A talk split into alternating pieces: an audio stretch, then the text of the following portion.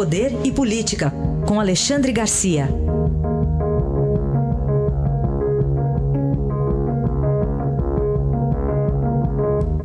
Alexandre, bom dia. Bom dia, Carolina.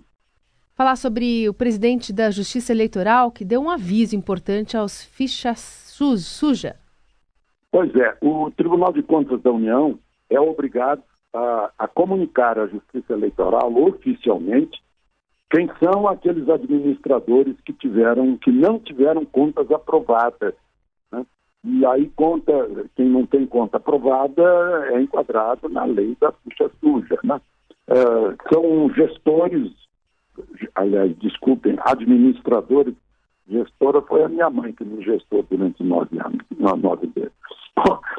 São aqueles administradores que nos últimos oito anos né, é, contas examinadas, em geral prefeitos, que agora são candidatos a deputado, etc., que não podem ser candidatos.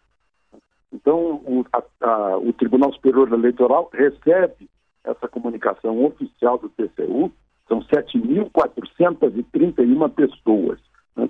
E, na hora do registro da candidatura, a candidatura não é registrada. Aí pediram ao presidente da Justiça Eleitoral, ministro Luiz Fux, também é ministro do Supremo, uma declaração a respeito.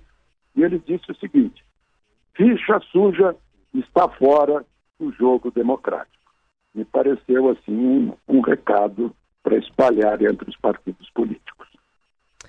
Bom, está encerrando hoje a cúpula, está sendo encerrada agora de manhã a cúpula dos BRICS lá em Joanesburgo, na África do Sul.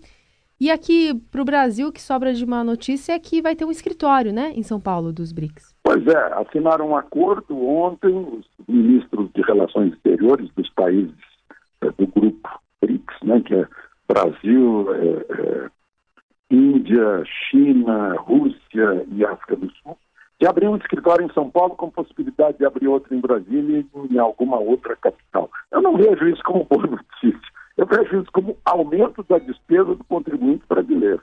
Né? Essa é que é a verdade. É uma, vão, vão inventar mais um, mais um órgão público, esse internacional. Né? Talvez nos dê assim, muita, muita honra de termos um órgão internacional aqui, como a gente já tem órgãos da ONU, da Unesco, etc. Né? E, mas, olha, é mais despesa, é mais burocracia, porque não deixam que os ministérios de relações exteriores dos respectivos países né, façam esse trabalho. Esse é o trabalho deles. Eu acho isso mais uma, uma expressão da vontade de gente que administra o Estado de ampliar o, o Estado e, em consequência, ampliar sua folha de pagamento e a necessidade de tirar mais do contribuinte. Alexandre, me fala mais sobre esse livro que fala das organizações criminosas no Ministério da Justiça? Ah, pois é. Ontem ah, me convidaram para ir ao lançamento desse livro, porque eu prefaciei o livro. Ah, é um livro escrito por delegados da Polícia Federal, por um juiz federal, o juiz que está com Lava Jato aqui em Brasília, né? e, e, trata ah, do combate às organizações criminosas, de corrupção ou de facções de crime comum, né? com base na na lei da colaboração premiada com a justiça.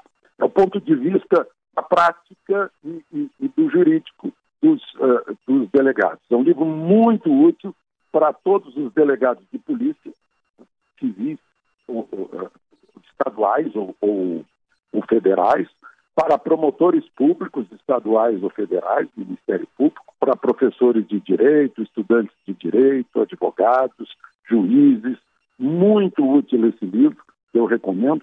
E interessante que ontem, aí me pediram para falar e eu disse coisas que eu tenho dito aqui todos os dias, que cidadania começa em casa. A gente aprende com o avô, com a avó, com os tios, com os pais, que uh, cidadão é aquele que cumpre a lei, é aquele que não sonega, é aquele que respeita as regras, uh, uh, respeita os direitos alheios, enfim, vive sob a ética e sob a lei. É uma coisa que está escapando aqui no Brasil. Eu vi agora no Bom Dia Brasil, até comentei, cenas no trânsito de São Paulo, eu, eu pensando assim, cá entre nós, né, a gente não espalha, se um civilizado eh, vier para o Brasil e der uma olhada nisso, ou ele vai achar pitoresco e achar divertido, ou ele vai ficar assustado, né, do modo como pedestres e, e motoristas se digladiam nas ruas de São Paulo. E, e isso é uma questão de, de cidadania. Um delegado que falou também, um delegado, um jovem delegado, até com perfil assim de Clint Eastwood, no papel de Dirty Harry, né? é, o delegado disse uma coisa interessante, que estão sucateando as polícias civis dos estados, dos estados que são chefiadas aí pelos governadores e, no entanto, o corregedor da Polícia Civil de, da capital do país, que estava lá presente, disse: Olha, nós não somos guarda pretoriana de, de governadores, nós somos guardas das leis do Estado, nós somos uma carreira de Estado e não uma carreira política de, de governos que passam. E, e, e qual é o interesse de diminuir as polícias civis, tirando-lhes meios? É porque a Polícia Civil investiga. Né? Aí in, investem mais na polícia ostensiva, que é a polícia militar, né? mas parece que tem medo da polícia que investiga, porque volta e meia as polícias civis estaduais estão descobrindo falcatruas né, de grupos políticos estaduais, como aconteceu aqui ontem em Brasília, em que se descobriu um grupo de funcionários públicos e políticos uh, unidos, né, formando quadrilha, para tirar dinheiro dos contribuintes. Muito bem. É essa... isso, Carolina. Essa é a opinião de Alexandre Garcia, que volta na semana que vem aqui ao Jornal Dourado. Alexandre, bom fim de semana. Aproveitem o fim de semana.